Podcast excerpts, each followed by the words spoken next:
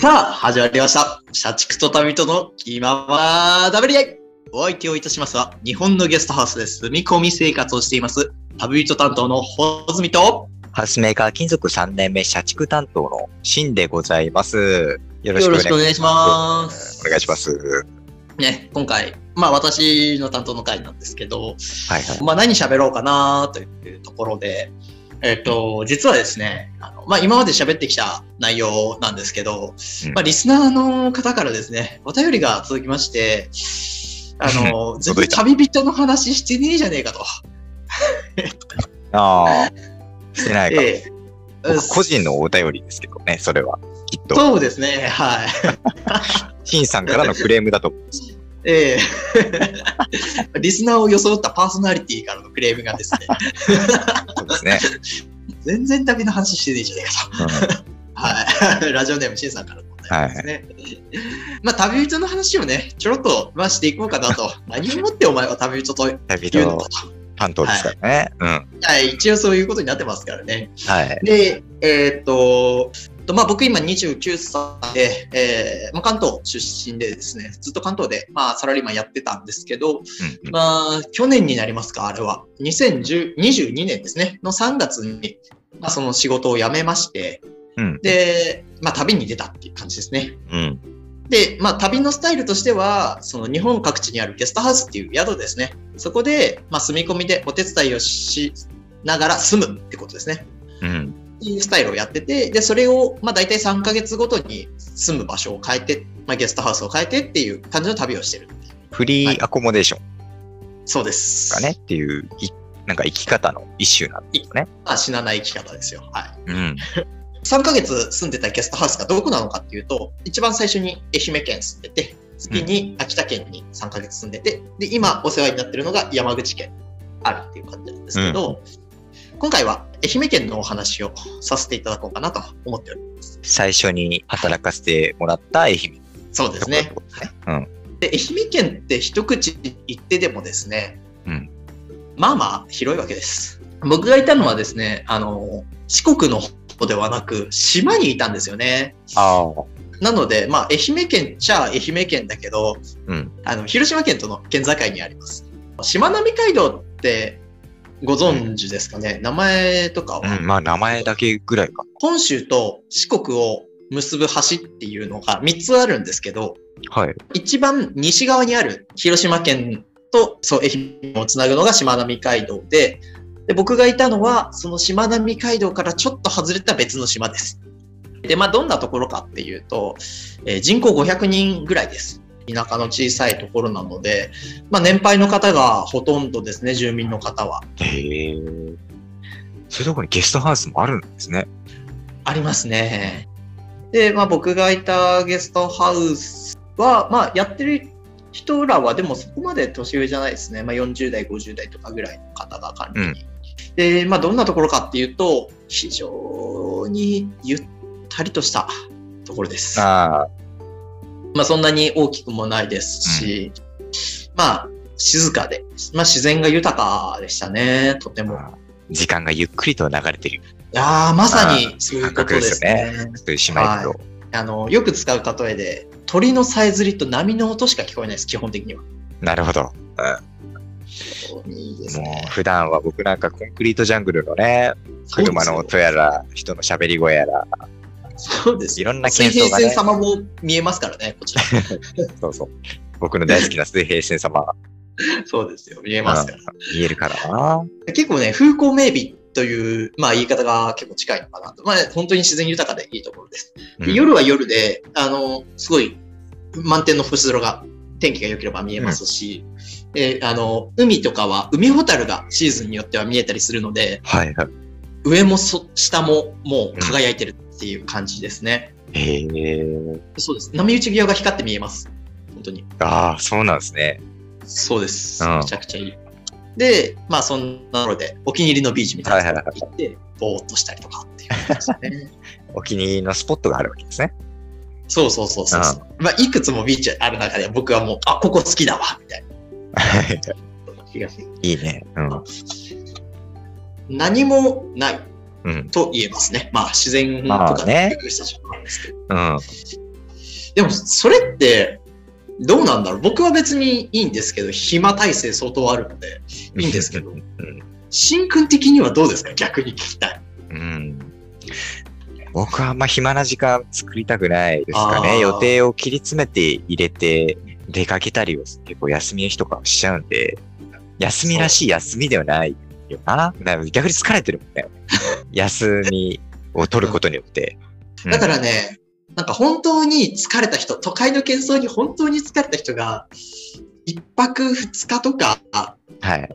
ぐらいとか、まあ二泊三日とかぐらいいるのがいいのかもしれないなって思ったり思わなかったりしますね。疲れ度合いにもよるけど、うん一週間とかいると暇すぎてやばいかもしれない。逆にね、そうね。そうそうそうそう。まあ何にもないかって言われると別にね、その近くのた、例えばしまなみ海道をサイクリングするとか、そういうのとかもはい。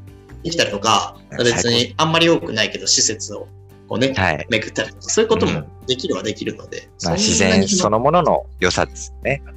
海も。うんうん。そうだよ。いや、そう、あの、そこの状況で、なので、別にまあ、もちろんそのゲストハウスのお手伝いなので、ゲストさんがいるときは働くというか、働くんじゃ働くんですけど、うんゲストさんがいないと本当何もすることないんですよね、基本的に。うん。まあ、おだ客さんね、ゲストさん。そうそうそう、あうんあ、お客さんですね。ねいるときは本当に、なんか、まあ、掃除とか洗濯とか、ベッドメイキングとか、まあ、料理の手伝いとかっていうお手伝いしたりだとか、はい。まあ、人によるんですけど、はい。ゲストさんが例えばそこ行きたいとか、あの、なんかおすすめスポットありますかみたいな、とか言われたりしたら、あ、こういうとこありますよとか、こういうルートで行ったらいいと思いますよとかっていうこともあれば、僕はその、なんだろう、初めての、ね、フリアコ先としての愛媛だったんで、うんあ、じゃあ僕も一緒に行きますよ。一緒に巡りましょうよ、みたいなこともありましたよ。なんかね、観光のなんか協会の人みたいな 感じで。ツアーコンダクターみたいなのをやってくれる。ねそうですね。うん。無料です。無料。確かにゲストハウスのスタッフさんってみんな詳しいですね。周りの詳しい。環境というか、おすすめスポットとかは、結構気軽に教えてくれるというか。その旅の一つの、まあ、醍醐味じゃないですけど、えっ、と、例えば一人旅し行って、いや、はい何すれば、どこ行けばいいか分かんないっていう場合は、街の観光案内所とかよりもゲストハウスに聞くの方が、結構信頼できることがあります。詳しかったりとかまあ、。結構穴場とかね、教えてくれたりも、そうなんですよ。するかあ、ここの居酒屋おすすめだよとかっていうのはお店。とかもね、そうですね。詳しいっすよね。観光案内所はお店そんなにおすすめしてくれないですもんね。うん。ここのオーナーさんがねとか言わないですもんね。うん。まあ、その人の主観で話してくれるからね、ちゃんとね。そうそうそうそうなんですよ、その僕のお世話になってたゲストハウスが古民家なので、はい。えっ、と、まあ、縁側があって、お庭があって、うん。まあ縁側で、ね、昼寝したり読書したり、うん。さっき言ったみたいな、あのプライベートビーチというか、まあ、勝手にプライベートって呼んでるだけですけど、うん 砂浜で昼寝したりとか読書したりとか。本当にのんびり、あともう本当に水平線眺めてぼーっとするとかですよね。いいね。すごいその管理人さんとかに、あ、お散歩行ってきます、みたいな。うん。はいはいはい。が、山登りですよ、それこそ。うん。だりとか、あの、島って結構山あるじゃないですか。はいはい。ですけど、その、まあ山に登ったりとか、これめちゃめちゃやったのが、仲良くなった方とボードゲーム。すごいしましたね。うん。ボードゲーム好きですもんね。そうなんですよ。まあ僕としんくん割と共通の趣味としてボードゲーム。はいうん。ね、あの、まあいろんなゲームやらせていただいたりだとか、うん結構テンション上がったのがやっぱり、カタンっていうゲームがあったんですよカあ無人島をプレイヤーたちが開拓していって、でうん無人島の王者になるのは誰だ？みたいなうん。感じなんですよね。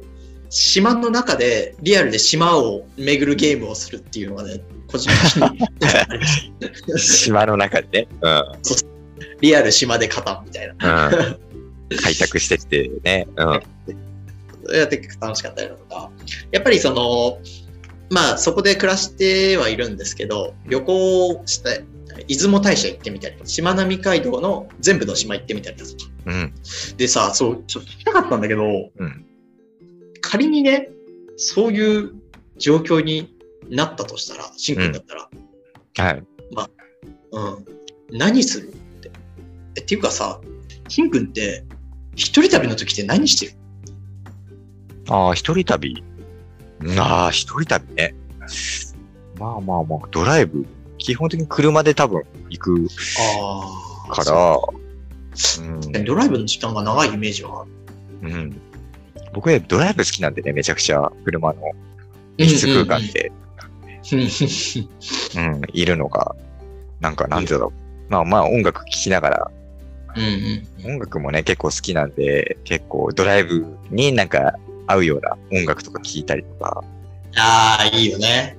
結構あの、穂積さんと一緒にうんうん。旅行行くじゃないですか。行くね。その時に結構、なんか僕、ドライブ、自分のお気に入りの曲を厳選して、うん穂積さんと旅行する用のプレイリストを作ってて、でその厳選した曲を、なんかどれにするかっていうのをドライブ中にかけてみて、一回審査してるんです。あ、そうなんだ。だから、いいね。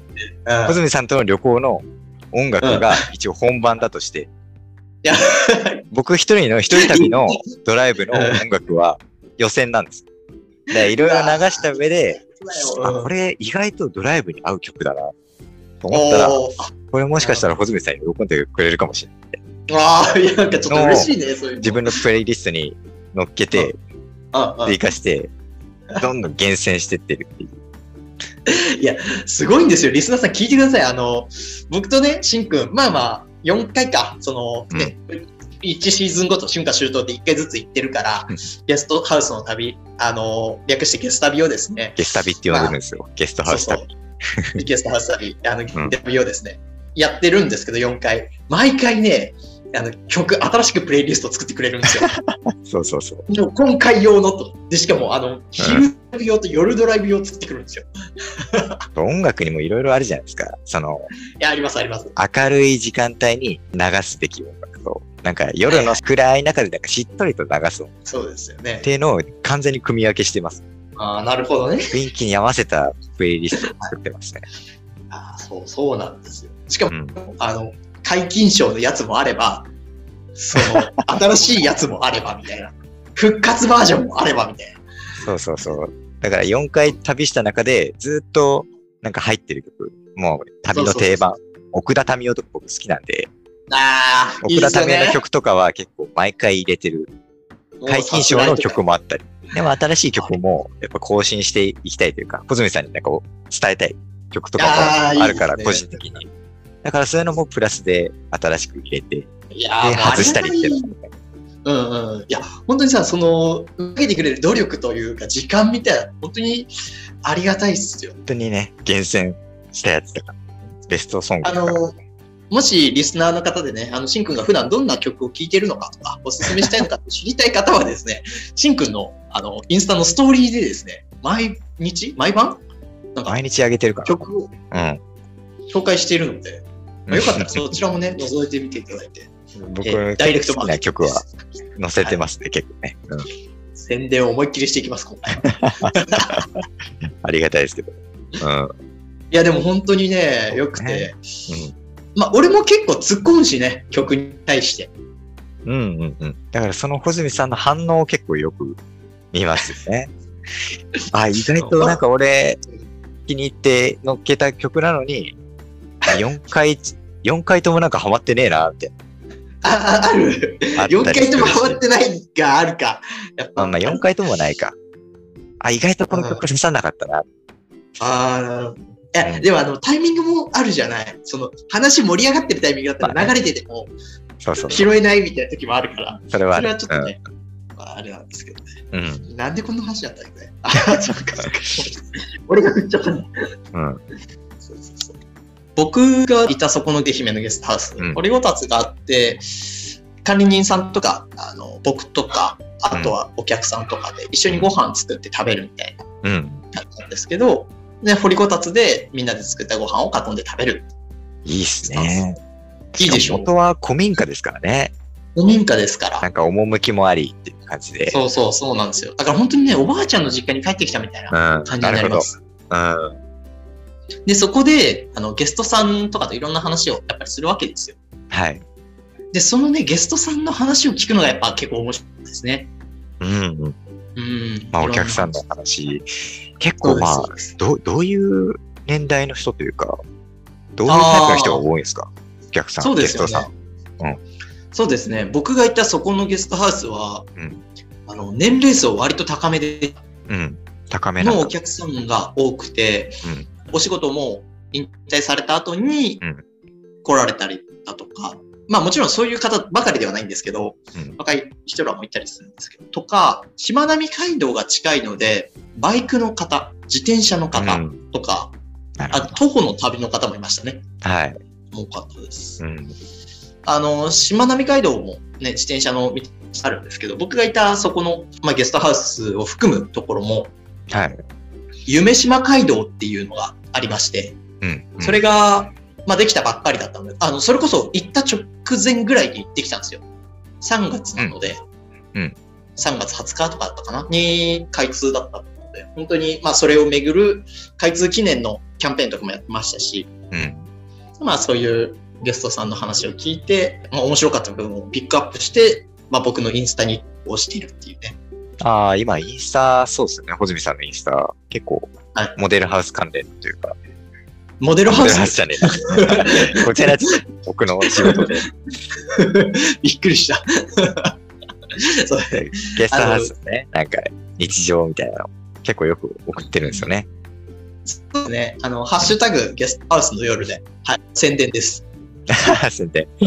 はっきりと言いました。はい。もう、あの、ステレ、ステマとかじゃないです。ダイマです。ダイレクトも。大々的にそう。そうそうそううん。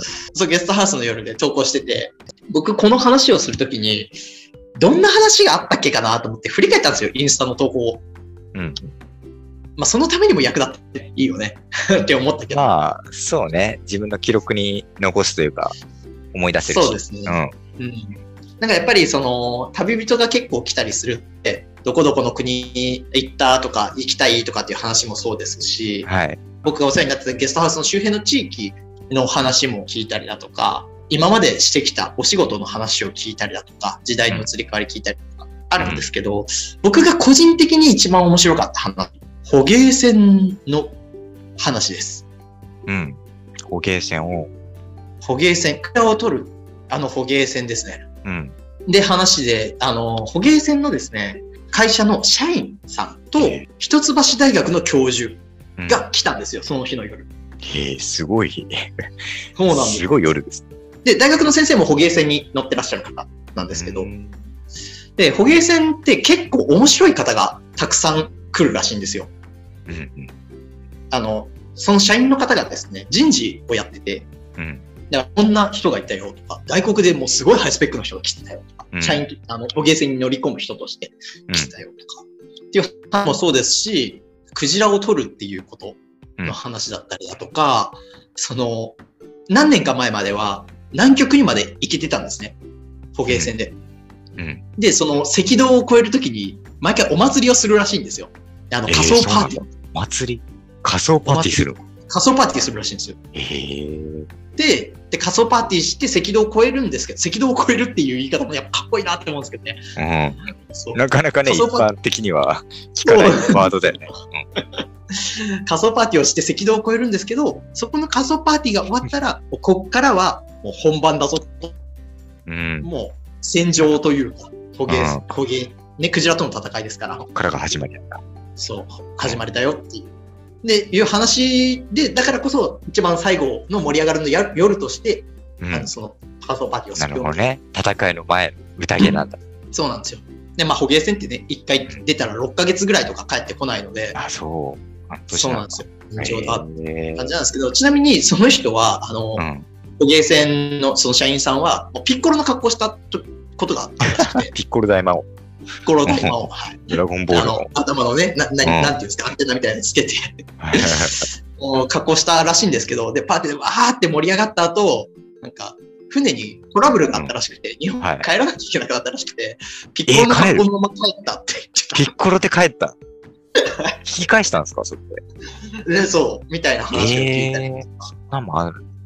そうそう。とか、あの、まあ、捕鯨っていう話が出たら、やっぱり反捕鯨団体。でも、その団体によって毛色が違うとか。で、大学の先生は大学の先生ですごい面白くて、捕鯨っていうと、やっぱりクジラを取って、中の食べてるものとか、生態とか、そういうのを調査するんですけど、胃袋の中、ものを出したりとか、そういうのするんですけど。その先生はそういうことは一切してなくて、はい。一橋大学って文系の大学なので、うんうん。そういう生物学系のことはやらなくて、社会学についてのことをやの先生で、何してたか聞いたら、ひたすら捕鯨船に乗ってる乗組員の人たちの話を聞くっていう社会調査をしてたらしくて、ええでひたすらお酒を飲んで仲良くなって話を聞くってー。いう、えずっとそういう酒飲んでたって言ってました。うんはい。ー、ええそれは面白かったですね。そうなんだ、そう。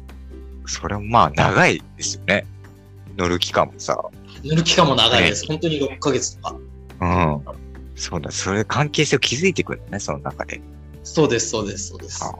まあそういったようなお話とかがうんこう聞けたりするので、うんなかなかね、まあ日中はかなりゆったりして、夜は心躍る話が聞けることもある。そんな生活をしておりました。まあなかなか聞けない話ですね。うーん、ですね。まあ、ゲストハウスならではね、そういう特殊な感じのね、人が来るっていうのもね。うん。まあ、まあ気軽に話ができるっていうところなんかね。そうですね。結構気さくだったりしますしね。みんな興味を持ってるし。うんそうっすよね。うん。リスナーの方から、まあ、どんな旅をしてるんだっていうお便りがあったので、あの、はい。ラジオネームしんさんからあったので、まあこういう感じで、こう、なんだろう、まあ愛媛の生活をやっていましたよっていうのを、まあ今回は伝えた回になりましたね。はい。まあ、リクエスト通りで。リリクエスト通りに、やっぱりね、あなあなたのお便りがラジオを変えるっていう。